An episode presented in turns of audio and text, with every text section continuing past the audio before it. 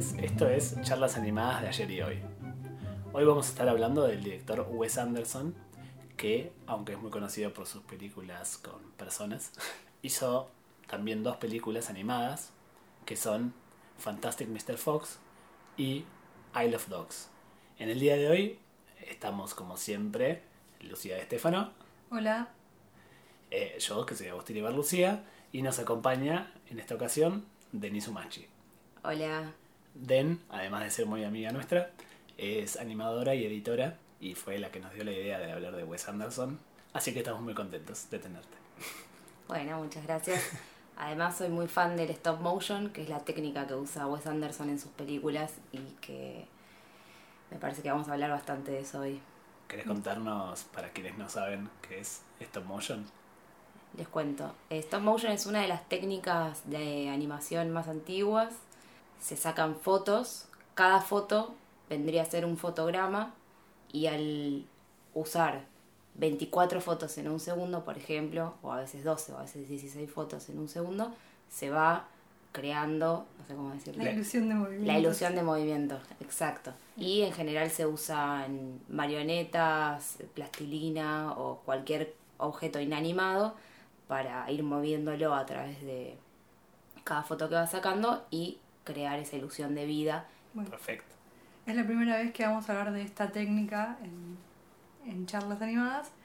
Y bueno, eh, decidimos empezar por Wes Anderson, que aprovechando que este año se cumplen 10 años de Fantastic Mr. Fox, se estrenó el 14 de octubre de 2009 eh, en un festival en Londres. Bueno, como decía Den, el stop motion eh, se basa en general y las cosas más industrializadas en usar marionetas articuladas que son muy sofisticadas, tienen normalmente eh, armazones de hierro o de metal por adentro con, con articulaciones que se cubren con látex y después, en el caso de, la- de por ejemplo, Fantastic Mr. Fox, se cubren después con pelitos uno por uno.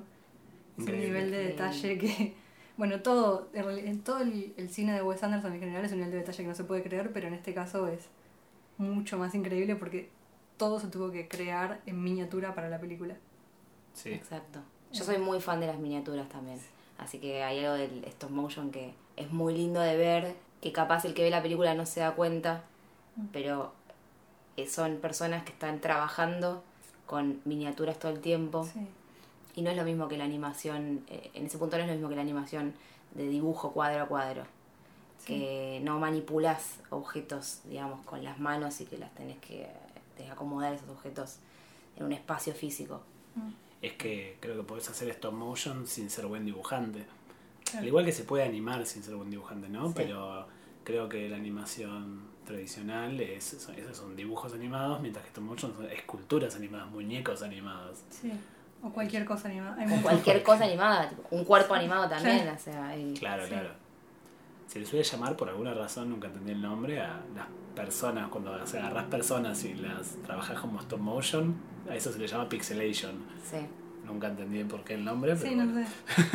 Es toda otra rama de... Pero yo lo considero como stop motion también, no sé Claro. qué piensas. Yo también. Porque tiene que ver con la diferencia entre que uno sea crear sobre papel, eh, como que se basa en dibujos o creación de imágenes creadas, no sé, digitalmente, con filmar la realidad y animar la realidad de alguna manera, que es algo que la animación lo hace como medio de costado, eh, no, no es el cine que prendes la cámara y filmas la realidad. es- Sí. Y además tiene que ver con que en algún punto se vea lo artificial de esa creación de movimiento, de esa ilusión de movimiento. Claro. Porque Sí. en el CGI, cuando se hacen películas o videos en los que uno trabaja con animación 3D y se recrea, por ejemplo, un dinosaurio y quieren que sea muy realista la forma en la que se mueve, se intenta borrar todo lo que se Sí. pueda del artificio.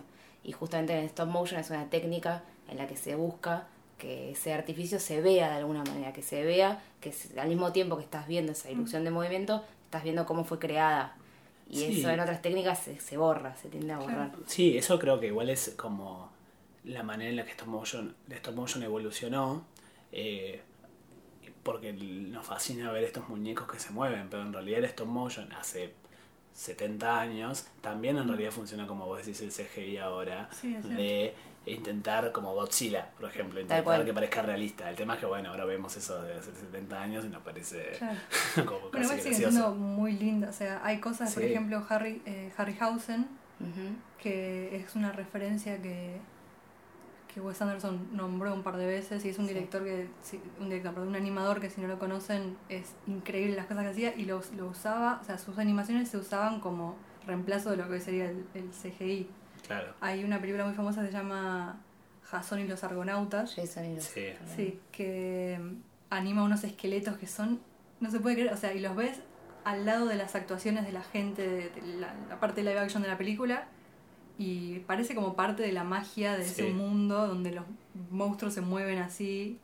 No, Es está bien, una pero locura. creo que la evolución de la animación 3D tan hiperrealista Sí, liberó a stop motion de la búsqueda por el realismo y se permitió hacer eso, una búsqueda estética. Bueno, y también, como vos nombraste a Ray Harryhausen, eh, que trabajó en un montón de películas y trabajaba en esto, en, en crear esos monstruos que en ese momento no se podían crear con otra técnica.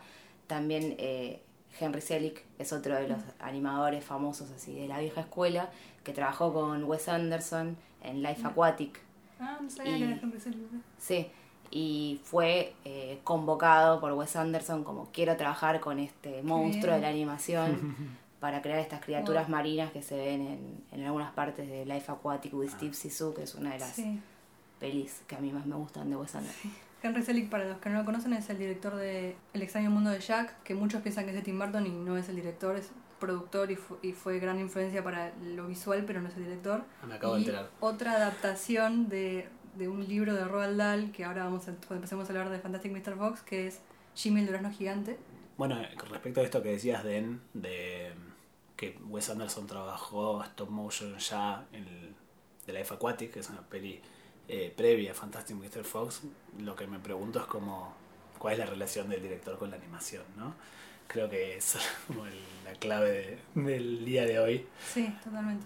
Eh, es eso, que, que ya era algo con lo que empezaba a coquetear y claramente le interesa, le interesaba en ese momento, eh, porque hay algo de la animación que, que es primordial en Wes Anderson. Bueno, yo tengo una teoría que es clara, le, le queda muy muy bien la animación a Wes Anderson porque claramente tiene todo un tema con el control y la creación de mundos y, y la se puede llamar artificialidad, pero yo no lo llamaría de esa manera, lo llamaría más como creación de un mundo desde la desde cero, desde algo que o sea, incluso la realidad en las películas de Wes Anderson, Wes Anderson no se ven como la realidad que ves en la calle, que ves en la vida, que como en otros directores. Muchos críticos hablaron del estilo de casa de muñecas, porque en muchas películas se muestra, por ejemplo, todo esto de los paneos o de los travelings horizontales, que pa- para explicar, hoy estamos como muy didácticos porque sabemos que hay gente que no viene del palo del cine o que no conoce muy bien los términos, así que vamos a intentar explicar cada cosa que decimos. Un traveling o un paneo significa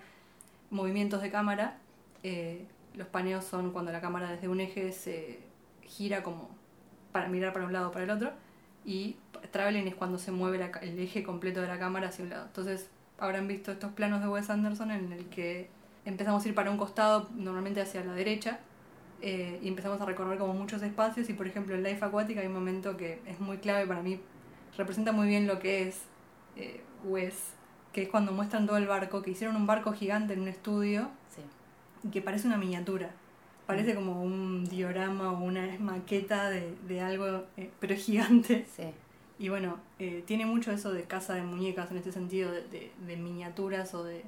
Y usa muchas miniaturas también en otras películas. En Sí. películas live action para hacer efectos especiales, muchos de los efectos especiales que usa no son digitales, sino que son eh, a la vieja escuela, digamos. Claro. Da la sensación de que antes de hacer Fantastic Mr. Fox, él quería hacer animación y después de hacer Fantastic Mr. Fox, tomó eso que aprendió de la animación para las películas posteriores.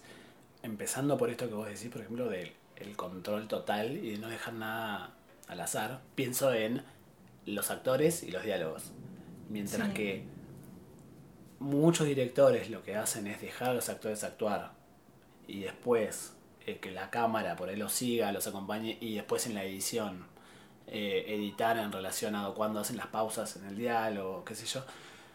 Wes Anderson da la sensación de que les da la indicación a los actores de que hablen y dejen de hablar una vez que la cámara ya se movió. Primero se mueve la cámara y, y eso se ve mucho en Fantastic Mr. Fox y lo empieza a usar después mucho en Moonrise, en Moonrise Kingdom, Sí. en el Gran Hotel Budapest y bueno, obviamente de nuevo en Isle of Dogs. Entonces vos tenés de repente secuencias en las que un personaje dice algo, la cámara se mueve, encuentra otro personaje y cuando la cámara se terminó de mover, recién ese segundo personaje dice algo. Sí. Eh, y de nuevo, está usando a los actores como muñecos. Sí, total. Sí, sí, los actores y los espacios son muy maleables, ¿no?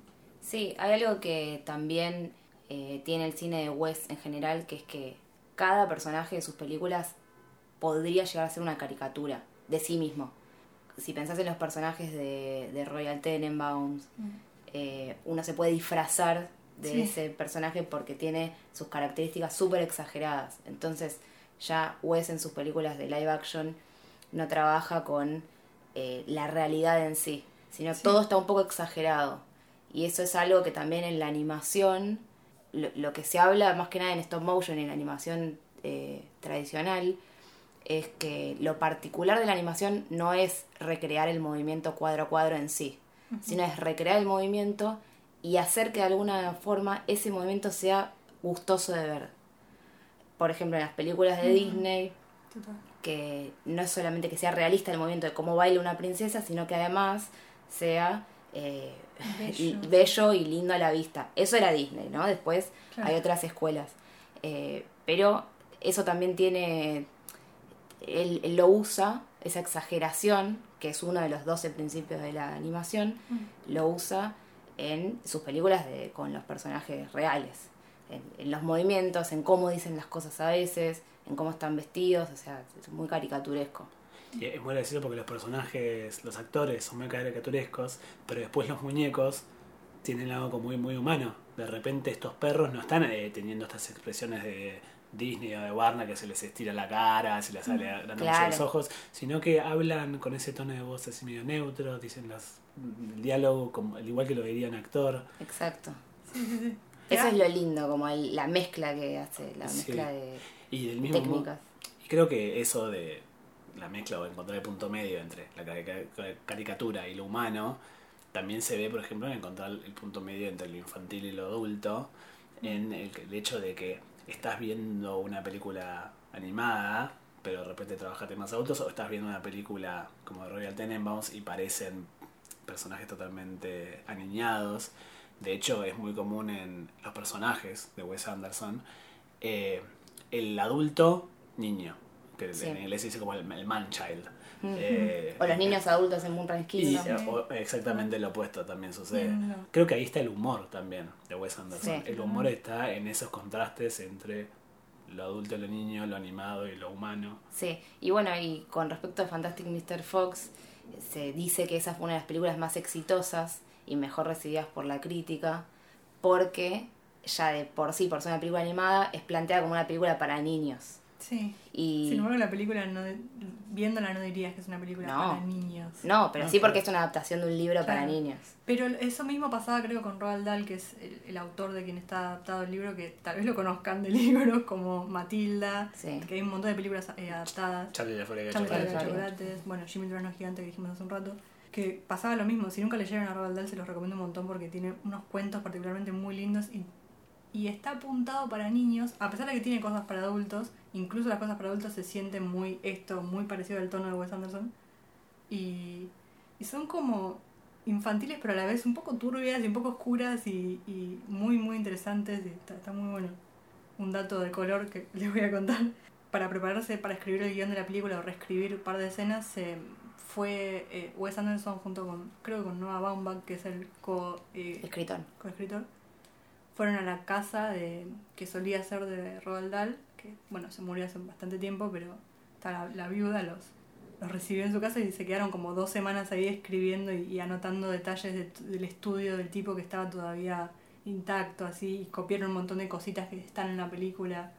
Y en entrevistas, Wes Anderson habla de que eh, él creía, siempre creyó que, que el personaje de Mr. Fox está basado en Roald Dahl.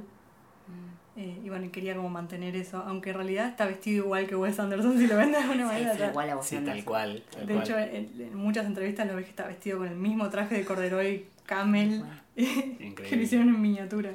Es interesante cómo fue el proceso de armado de eh, Fantastic Mr. Fox.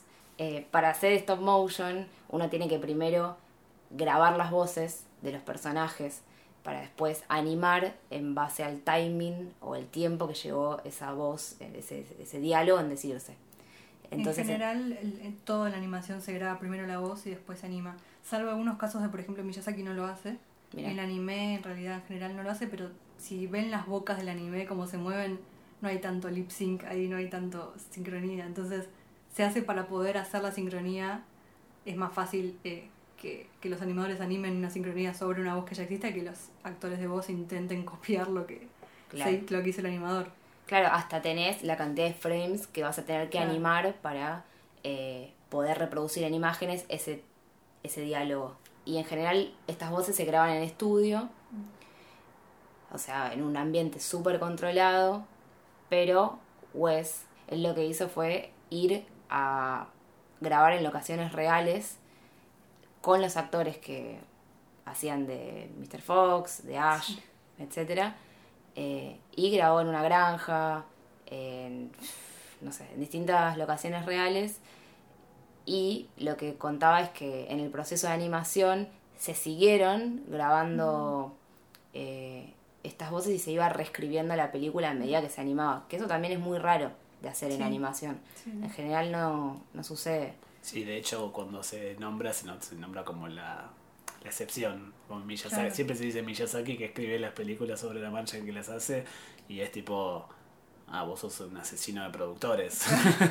y porque no se hace porque es más caro volver a, a, rodaje, siempre es algo que, es un no grande. Un dato de esto que decías de que se grabó en, en locaciones reales, Vieron que en, momentos de la película eh, pasan de repente avioncitos por el cielo, como esas cosas porque de repente se fueron a filmar un lago y pasaba un barco por atrás y en vez de sacarlo, como no tenían el control del sonido, porque no estaban en un estudio, dijeron, bueno, pongámosle un avioncito para que anime ese sonido y le, dé un porqué en vez de que sea un error. Claro. Eso es muy bueno. Buenísimo.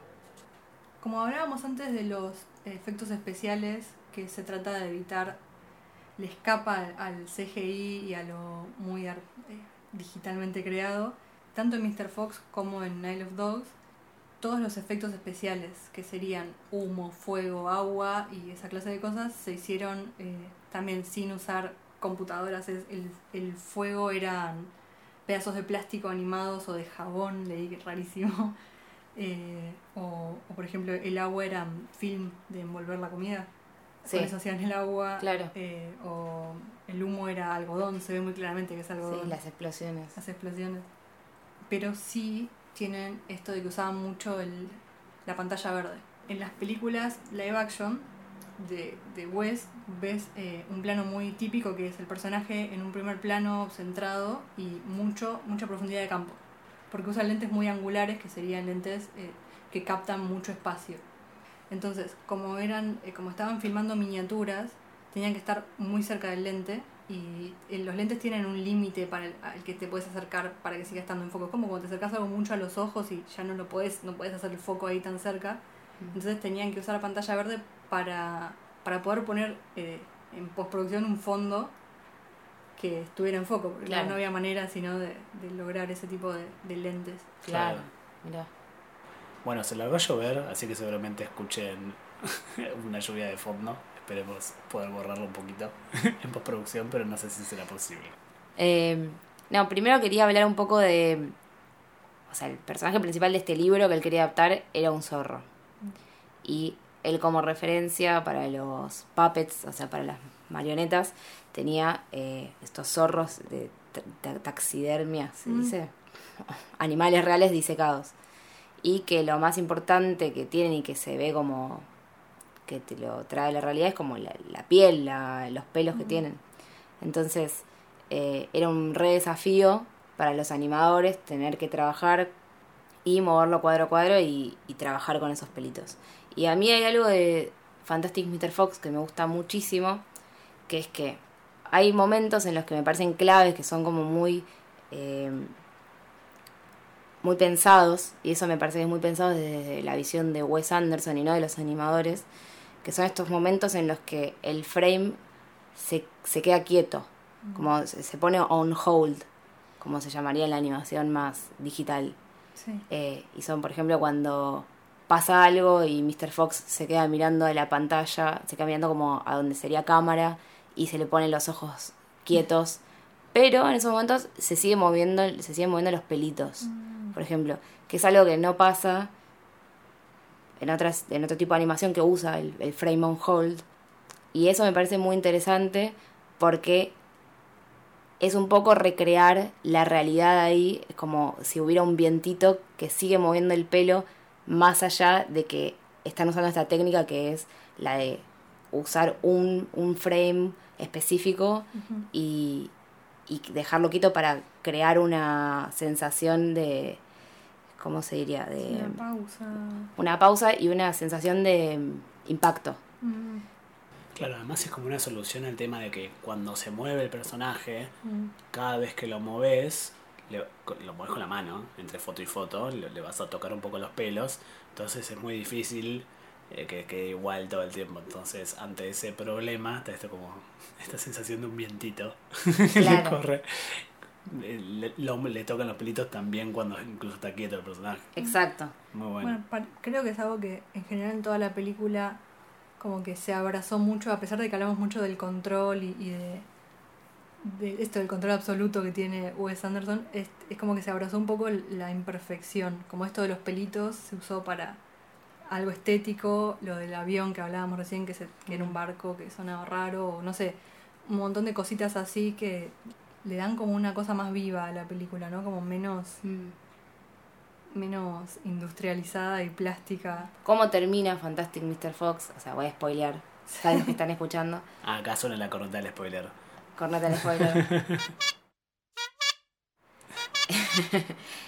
Eh, terminan todos viviendo bajo tierra, teniendo que esconderse después de varias cosas que sucedieron. Y terminan abrazando esa adversidad de tener que esconderse y no vivir tan cómodos como antes podían salir a, a la zona exterior Claro. sin problemas y terminan arreglándoselas, digamos. Es como, están pasando estas cosas, bueno, nos las arreglamos. Eso pasa en la historia Claro. y al mismo tiempo pasa en la animación y en, en la forma en la que se va, eh, en el Sí. sonido, en la música, me imagino que también. O sea, Claro.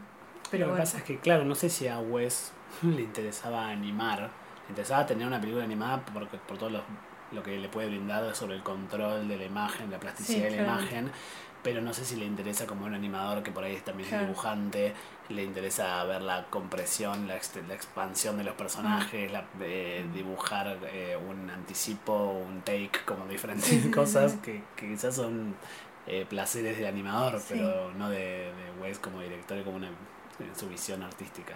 O sea, es, es interesante compararlo con otros directores, porque yo creo que dentro de todo eh, fue muy exitoso su entrada a la animación. Sí. Le, queda muy, le queda muy bien y comprendió finalmente, creo que aprendió a, a navegar el mundo de, de- de estar dos años para hacer una película nada más de rodaje, que es algo que en un rodaje de live action tarda como mucho, un mes, dos meses, y es una locura. Sí. Eh, Mm. y, y bueno, creo que, que lo entendió muy bien, a diferencia de, o sea, creo que al, al compararlo con otros directores que tuviesen un camino similar, se nota, como por ejemplo hay un, un caso, eh, Juan José Campanella, mm, que hizo Metegol, mm. y, él mismo en entrevistas decía que no sabía en la que se estaba metiendo, fue como esta tendencia que tiene mucha, lamentablemente, mucha gente a, a menospreciar la animación o a, a, a creer que es algo primero solamente infantil o que es algo como muy simple, como ah, dibujitos animados, sí, qué sé yo. Y, y cuando se encontró con, con el trabajo que llevaba a realizar una película animada, eh, se le fue todo al carajo de presupuesto, le quedó para mí una aberración, porque para mí, personalmente, eh, Meteor es una, un espanto de película, un Frankenstein que no tiene ni pies ni cabeza, y eso habla muy claramente de que no sabían a qué se estaba metiendo Claro. y que eh, eso subestimó mucho a, a la animación. Mm. Pero bueno, hay otros, bueno, y otros casos también que este eh, me parece tal vez un poco más interesante porque volvió a intentarlo varias veces, que es un director que a mí me gusta muchísimo, que es Robert Zemeckis, Mm. que tal vez lo conozcan como de películas como Volver al Futuro Sí. o Forrest Gump. Bueno, y es un director que se asomó mucho, tres veces a la animación y todas las veces le salió muy mal para mí. Ah. No sé si vieron, por ejemplo, El Expreso Polar. eh, Uh, qué película mala. ¿Viste? Beowulf, que no la llegué ni a No, ver ni porque idea. no, no pude ni, ni siquiera. Y después hay una más que es la de Scrooge, los fantasmas de Scrooge o algo así. Mm, mala, mala horribles, sí. horribles. Y tiene todo un tema con que yo para mí el problema eh, principal con esas películas es que el estilo de animación que eligió es horripilante, que es como una especie de hiperrealismo que no está bien logrado y tiene que ver para mí con, con particularmente con CMX que siempre se asomó un poco a, a- o sea, le interesó lo, lo tecnológico Mm. y, y trabajar con la tecnología, con nuevas tecnologías, que le salió muy bien, muy muy bien en películas eh, live action, que fue precursor en un montón de cosas, pero evidentemente la animación no le encontró la vuelta. Sí, Eh, lo que me parecía que SMX laburaba en las películas de live action a sus personajes como personajes animados, ¿no? Eh, como por ejemplo en Volver al Claro. Futuro, el Doc es claramente un dibujito, es una caricatura. Lo que sucedió con el Expreso Polar es que intentó hacer eh, una animación que se parezca mucho a la realidad Mm. y ahí le cae en un concepto que no, no- no sé si hay traducción en castellano, que es el Uncanny Valley. eh, que sería como el valle extraño que Sí, dice que cua- perturbador. un perturbador que es que cuando algo se parece mucho mucho mucho a la realidad Claro. pero no pero, pero te das cuenta que no es que hay algo raro eso es muy perturbador Muy. en cambio o sea, mientras MX laburaba labura muy bien con eh, los fondos reales y los espacios reales y laburaba a los personajes a los actores como a caricaturas me parece que lo que Wes Anderson es hace, hace es manejar el mundo como si fuera una casa de muñecas como si fuera una animación y después a los personajes animados los, los hace actuar como humanos Sí, medio y eso salió muy bien sí, sí, sí. Yo quería hablar de Life Aquatic. Primero quería decir algo que, bueno, el animador al que contrataron fue Henry Selick, ya lo hablé, pero que es impresionante porque terminaron haciendo un tiburón. Vieron que en la Sí. última escena de Life Aquatic hay un Sí, sí, tiburón, que es el tiburón jaguar. Y Henry Selick dijo que ese era uno de los puppets más grandes de la historia que había visto Wow. en animación. Ah, yo pensé que era una miniatura, ¿no era una miniatura? Claro, no era una miniatura, Ah. le hicieron en tamaño eh, como para que coincida con el tamaño de la nave en la que entraban ellos. Mira. increíble Increíble. Wow. Y lo animaron. o sea, eh, sí, increíble. Bueno, y en, en esa película hay varios momentitos en los que se dan, eh, entra la animación stop motion. Hay un momento en particular en, la que, en el que aparece un caballito de mar Sí. Y él dijo que podrían haber intentado, por ejemplo, usar un footage de caballito Claro. de mar real Sí. y, po- y tocarle los colores porque lo que él quería era crear una criatura que era un caballito de mar pero con unos colores brillantes increíbles. Podrían haber hecho algo así. Pero él quería al mismo tiempo que sea un caballito de mar que se mueva como un caballo. Que Ah. si ustedes ven ese momento de la película, es un caballito de mar que hace como, "Eh", como con la cabeza así sí con un caballo. Y entonces la única técnica que le iba a dar eso, que le permitía crear ese, ese animal, era el stop motion. Y además que quería trabajar con Harry Selick y todas estas cosas. Entonces lo terminó haciendo con esa técnica. Y lo mismo pasa con el tiburón jaguar al final, que es como... Sí. Ese momento me hace acordar mucho a- al momento de Mr. Fox eh, con el lobo. Sí Sí, Es como un encuentro con, con lo- el misterio del, la- de lo salvaje, lo animal, que es mi parte preferida de la película cuando está el, el lobo que lo ven en la distancia, así que levanta la patita con el puño hacia arriba. Y es como, no entendés bien por qué, pero es un momento re importante. Y porque hay algo de que Mr. Fox eh, anhela eso, eso salvaje, el lobo, Mm. como que... eh, y también le, también le tiene mucho miedo. Mr. Fox Sí. le tiene mucho miedo al lobo, pero también al mismo tiempo lo respeta un montón. Él anhela ese, ese salvaje, esa vida salvaje que, que, que tiene que ver con, con su juventud también. Y después fue domesticado, también está este tropo, me parece, Sí, de- del sí. lobo domesticado, el, perdón, del zorro domesticado. Sí, totalmente. Em, Y es muy lindo. Es muy lindo. Y también es como, es muy lindo ese momento porque es el momento en el que se cumple una búsqueda personal que tenía Mr. Fox a través de toda la película, que era esto de, sí, de sentirse salvaje o, o como Sí. esta, esta crisis que tuvo. Sí. esta crisis que, que se termina como de cerrar ahí. Y en Life Aquatic with Steve Mm. sucede lo mismo, es Sí. la búsqueda de ir a buscar a este El tiburón. a esta criatura marina que uno piensa que no se va a dar, que no sabe, y se termina dando y lo terminan mostrando, porque también podrían elegir no mostrar ese, Total. Mostrar que todos están sorprendidos y no mostrar a ese tiburón. Pero eligen mostrarlo igual y, Y es y también es, es, la, es el clímax y la conclusión de toda la búsqueda personal de los Sí. personajes. Sí, además esa búsqueda es como muy narcisista. Mr. Fox es como que está ahí eh, pensando solo en sí mismo y en el, y en el medio aprende como a conectar con, con su familia, con su hijo. No llegan a lo que buscaban, Mm. Lle- llegan a otra cosa que es mejor. Sí, totalmente, eso es re lindo. Es raro de ver una historia así, que en vez de un final feliz eh, tradicional, es esto como feliz en el fracaso o feliz en lo- con lo que les tocó. Claro. Sí. Es muy lindo. Bueno, pasemos, si quieren, a Isle of Dogs, Dale. que si no se dieron cuenta en inglés, lo digo en inglés porque tiene este juego de palabras con I love dogs, Ah, no, no me había dado cuenta. Hermoso. pero I love bueno. dogs. Muy bueno.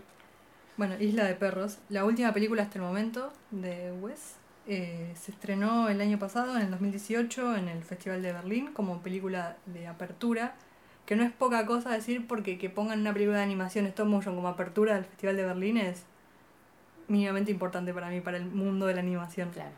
Sí, totalmente. Siempre cuando hay una peli de Wes Anderson esperamos espacios muy bellos, como el hotel de Gran Hotel Budapest, Sí. o el ese eh, como ese campo de Fantastic Mr. Fox y de repente a mí cuando, lo que me llamó la atención Sí. cuando vi el trailer ah es una isla de basura Sí. esto es re feo Sí, sí, sí, es una distopía. De repente, sí, eso también me llamó mucho la atención. O sea, que dentro de la vara de Wes Anderson es feo, pero en realidad es una cosa muy hermosa. O sea, las Claro. basuritas de miniatura y todo el... Si, si, si se dan, si ven la película se van a dar cuenta que toda la basura está separada por categorías y por colores, entonces de repente están en un mundo donde todo es, no sé, lavarropas rosas o es tipo botellas transparentes de saque. Bueno, pero en realidad tiene mucho que ver con lo que hace Wes Anderson en general, que es como ponerle lo bello Mm. al- en los lugares en donde la gente en general no vería esa belleza. Como, no sé, pienso en The Royal Tenenbaums y la historia de la familia. Sí. eh, ahí eh, está trabajado de una manera muy linda, no solamente estéticamente, sino cómo se cuentan los personajes. Y la verdad es que es una, no es una historia copada para contar, sí, digamos. sí, es un drama. Es un drama. después la otra de la película por ahí vos nos podés contar mejor es la relación con Japón ¿no? Sí, eso creo que es lo que me hizo más ruido a mí dentro de la película. O sea, esta película, para los que escuchen y no me conocen, tiene, si alguien, eh, si ponen en una máquina, una película que le gusta a Lucía, bueno, tiene que tener perritos, sí, eh, tic. Eh, tiene que tener eh, animación stop motion, sí, tic. Es de Wes Anderson, sí, perfecto. Tiene Japón, ya está, me encanta, es la mejor película del mundo, me va a fascinar. y sí, todo no me encantó. Me pareció como me decepcionó un toque, me, me, me pareció principalmente todo el tema con Japón, que sería algo que me subiría mil puntos en cualquier otra situación. Como está puesto muy caprichosamente. Es Sí. un Japón que está visto desde muy desde un turista yanqui. Sí. sí No se sintió tan genuina realmente, tan genuino esto de que sea Japón. Medio que fue como, ah, bueno, pintó hacer una película en Japón, listo. Yo creo que le hubiera ido, me hubiera gustado mucho más la película y hubiera sido más orgánico que sea todo en, en alguna parte de Estados Unidos o en un país inventado en donde todos hablan el mismo idioma, porque también tiene todo un tema con el idioma que Mm. me parece medio problemático, como Sí. medio extraño. Eh, Sí. Pero bueno, igual eso no quita de que sea muy hermosa visualmente todas las reproducciones de las cosas japonesas. Pero también todo lo que elige para contar son lo que compran los turistas cuando van a Japón. Es como, ah, bueno, tienen la cosa de sumo, sí, tiene los, los tamborcitos, taiko, estos sí, tamborcitos. Tiene, empieza con, en un eh, en un altar con, con- de- típico con los toris rojos y, y es como muy una postal de Japón que se lleva un turista. Mm. claro Y en ese sentido me pareció como que le falta eso, como lo personalizado, lo... Creo que si a- pudiésemos armar como un arco de la filmografía de Wes Anderson, desde la primera Bottle Rocket hasta esta última, creo que fue virando de, de historias largas, de tres horas, Royal Tenenbaum, Mm. eh, Life. Aquatic, Rashomon, duran como tres horas esas películas, a historias más cortas, donde antes eh, había un desarrollo de los personajes, y ahora ya los personajes no están desarrollados, son personajes de Wes Anderson Claro. como que ya tenemos esa memoria calle, como sabemos que Mm. los personajes son así, tienen estos problemas internos, conflictos, adultos que se creen chicos, no sé qué. Y eso se intercambió por esta fascinación absoluta por lo plástico y este control zarpado. Pero hasta el anterior, hasta Hotel Budapest, todavía no, no terminaba de perder el- totalmente el corazón. Sí. Me pareció, me pasó como en I Love Dogs que narrativamente me pareció un poco Mm. pobre. No, Sí. eh, es muy bella, pero no. El guion Es me parece malo. es como no tiene un protagonista marcado ni definitivo, es como que el perro está Chief que parece que va a ser el protagonista, pero después viene este otro nene que no lo entendemos porque habla en japonés y no lo subtitulan y que no, claramente no es el protagonista y, y es que eso como que no tiene algo que todas las otras películas tenían muy marcado que era el protagonista definitivamente y como la evolución de ese protagonista. Mm. A mí hay algo que me gustó justo de eso, porque en general me acuerdo de cu- cuando empecé a ver eh, películas de Wes Anderson y salió Moonrise Kingdom en un momento y yo me volví bastante loca con esa película. Y me acuerdo de hablar con otras personas a las que le habían gustado películas de Wes Anderson y que ellos dijeran, sí, me gusta Wes Anderson, pero la verdad siempre hace lo mismo. Como una crítica de parte de la gente, como bueno, capaz estaría bueno que salgas un poco de ahí. Sí. Y a mí no, a mí al contrario, me parece súper cele- una celebración que un director pueda mantener un estilo y seguir ampliándolo, pero siempre en, en lo mismo y poder hacer películas que tengan co- consistencia, digamos, Sí. como que coincidan con sus anteriores. Me parece que es re difícil Sí. y lo celebro. Pero hay gente a la que, bueno, Esta crítica que decís que vos escuchaste de personas diciendo se hace siempre lo mismo, Sí. me suena mucho cuando alguien critica, por ejemplo, un género, que critican, ah, a mí no me gustan las películas de terror porque son todas iguales. claro. Y ahí me parece que el- la clave está en que géneros y estilos son ambas cosas conjuntos de rasgos. Mientras que el estilo es un conjunto de rasgos repetidos en la filmografía de una persona, Mm. el género es- son rasgos que se, se repiten a través de muchas personas y es como, bueno, para agrupar y para vender y para eh, por ahí transmitir información más rápidamente. Si vos sabés que estás viendo una ciencia ficción, listo, hay cosas que la película no te tiene que explicar porque ya sabés que estás viendo una ciencia fic- ficción. Claro. ¿Qué es lo que pasa? Cuando alguien critica a es todo igual, no están entendiendo que la joda es ver las diferencias dentro del todo igual. Eh, cuando alguien dice no me gustan las películas de terror porque me parecen todas iguales, probablemente vio tres películas de terror. En cambio, Claro. el, la persona que es fanática de la peli de terror, que se ve dos todos los fines de semana, va y dice, ah, no, esta es diferente porque en esta la chica entra al sótano de esta manera difer- sutilmente diferente a la otra. Claro. Eh, entonces Wes Anderson pasa lo mismo. También un poco eh, creo que repelen los rasgos estilísticos o genéricos que son muy obvios.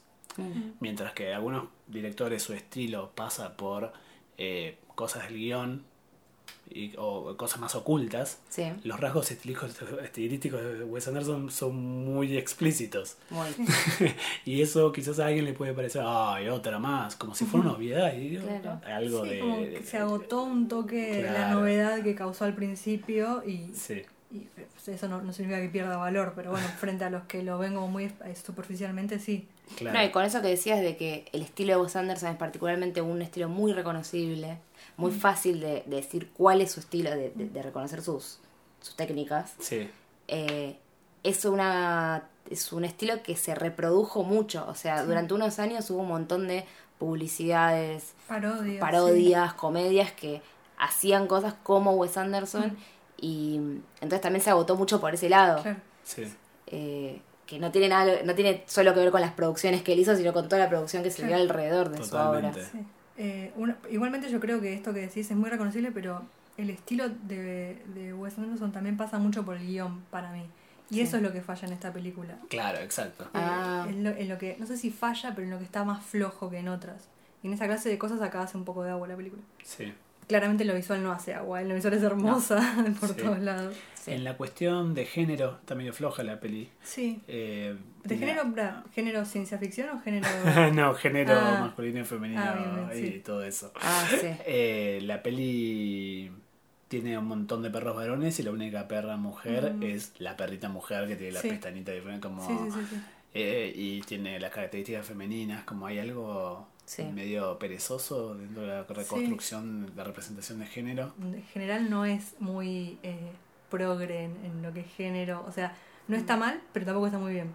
Claro. Está como en- Totalmente. creo que no está mal creo que reproduce un poco los, los tropos de género a modo de caricatura Pero bueno, esta película particularmente tiene como estos dos historias románticas que a mí me parecieron un poco innecesarias, que es la, la perrita esta, que la voz la hace Scarlett Johansson con el con Chief, el perro protagonista, y el nene que encima se llama Atari, como que el chabón googleó Japón y, y puso lo que le salió. Es como medio obvio en ese sentido. Y la nena que tiene el afro rubio, que no me acuerdo el nombre, eh, que es como, que, Mm. que aparte de esa, hablando de lo que veníamos hablando antes, eh, perdón que me desvío un poco del tema, con todo esto de la apropiación cultural y como un poco la, la obviedad desde la vista de Japón o de Oriente, desde el turista yanqui, y tiene este personaje que es un poco problemático, que es como la, la mujer blanca o el Sí. chabón blanco salvador, o el white savior le dicen en inglés, Sí, que yankee. es como, claro, es, que viene a salvarlos a los, a los eh, exóticos, digamos, Sí, que es medio un problema. Sí,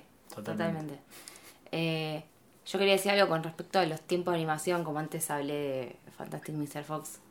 En esta, algo que me parece como impresionante los tiempos de animación que Mm. maneja Wes Anderson en sus pelis, es que solamente la escena del armado del sushi Ah, tardó ocho meses en hacerse, en animarse. Ocho meses es mucho para una escenita de una película y es como habla de- del control y de la necesidad de perfección. La animación le, le sumó mucho las secuencias de, de acción a Wes Anderson. Mientras que las secuencias de acción de eh, la de Life Aquatic y Rebel Tenenbaum son como por ahí, usa acá un poco de cámara en mano y tiene sí. eh, cierta desprolijidad. Después de haber hecho Fantastic Mr. Fox, empezó a hacer secuencias de acción que de repente tiene esta cuestión animada. Pienso en- también en Murray's Kingdom, esa que tira la flecha y de repente hay como un Sí, fotograma de la flecha volada. Eh, o en Gran Hotel Budapest, todo lo del esquí. Eh, es eso, la, la animación le, le dio mucho mucho poder a Sí, sus secuencias de Sí, acción. le, le dio como, le, le enseñó a controlar la realidad de otra manera. claro. Esto de la cámara en mano, de- simple, en Gran Hotel Budapest directamente no hay cámara en mano. En No, todas sus no. películas anteriores había un momento de acción, de caos que era medio gracioso, en donde la cámara pasaba a estar en mano, que es algo que en animación no se puede hacer. No. No. Por lo menos no en animación top motion. Y si se No. puede hacer, este, no Y- van a ser ocho meses, van a ser tres años de animación. Sí, anda a hacerlo, claro. Bueno, y una cosa que, que también leí por ahí que, que empezó a hacer después de hacer Fantastic Mr. Fox es empezar a usar animatics.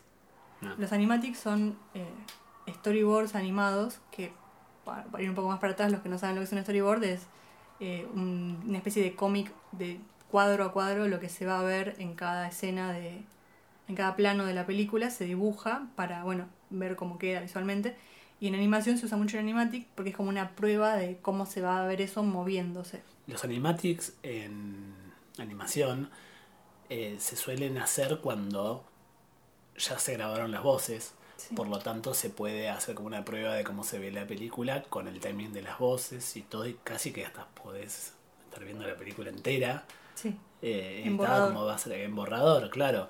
Entonces, después, eh, cuando se va a animar, no se anima ni un frame más ni un frame menos. Se Claro. anima lo justo necesario porque la verdad que cada frame toma mucho tiempo, entonces Mm. no podés darte ese lujo. Mientras que en live action, bueno, si el plano dura un poco más, después ve dónde lo cortás. Eh, en cambio, la sensación de que Wes Anderson graba después, después de Fantastic Mr. Fox, graba en live action ni un segundo más ni un segundo menos de lo necesario porque ya lo tiene todo Claro. en Animatic, ya lo tiene todo como diagramado. sí Eh, bueno, ya creo que sí eh, eso es todo lo que tenemos para decir el día de hoy sobre Wes Anderson. Seguro que después por se nos ocurren más cosas que te pueda pagar. Estuvimos hablando mucho hoy sobre stop motion, eh, que es algo que no habíamos hablado en Sí. otros capítulos. Entonces les quería preguntar qué, tienen, qué se les ocurre para recomendar a quien nos Mm. escucha de stop motion que no sea Wes Anderson. Lo que quiero recomendar y que siempre que me preguntan digo esto es Can Can Club, la productora de animación argentina, que son eh, Mecho y Mab. Son dos personas que amantes del stop motion y que hicieron cosas preciosas. sí Y, y también recomendaría a Pez para verlo, sí. eh, que es otro realizador. que utiliza objetos reales no son marionetas eso es muy interesante de ver cómo lo surgen bueno también está Juan Pablo Zaramela que es un animador argentino muy reconocido y que su principal trabajo siempre fue alrededor del stop motion hizo otras cosas pero Y Pixelation. pixelation sí Sí. Eh, sí, de hecho ganó un montón de premios con su corto Luminaris. que eso es bueno pixelation que es Pixelation. Eh, me gusta que hablemos de realizadores argentinos, sí que no, es, no, no nos suele suceder acá en el podcast. Tenemos que hacer un, Un especial. Tengo que trabajar un poquito en eso, me parece, Sí. en ese tema. Y después yo recuerdo una, una peli de Charlie Kaufman, que es uno de mis gui- guionistas preferidos, que la peli es Anomaliza, está en stop motion y es muy particular. Sí. Bueno, también eh, para recomendar algo más extraño, tal vez un poco más perturbador, está Hans Mayer. Svankmajer se, se lee, pero se pronuncia Svankmajer. Bueno, pero tiene muchos trabajos realizados hace bastante tiempo que son muy entre perturbadores e interesantes, Sí. eh, muy oscuros, muy, muy oscuros, para nada infantiles. Y, pero sí muy, muy interesantes del lado de la animación y de, de lo que logró con, con plastilina, con, también con objetos. Todo lo contrario de Wes Anderson sería, porque tipo, no usa color, Claro. eh, plastilina y, sí. y recortes de cabezas que no, no están atados a ningún personaje y sí. Pesadillas. Pesadillas animadas. Pesadillas. sería. Sí. Está buenísimo. Bueno, si se les ocurren algunas otras cosas de las que no hablamos o, o de las que tengan ganas de las que hablemos, tanto de stop motion como de cualquier otra cosa, nos pueden escribir a nuestro Instagram, que es arroba charlasanimadas. Muchas gracias por escucharnos, como siempre. Gracias, Den, por venir. Gracias, Dem, por Gracias a ustedes y voy a seguir escuchando los próximos capítulos que hagan porque amo este podcast. Ah, nos escuchamos la próxima. Chau. Chao. Chao.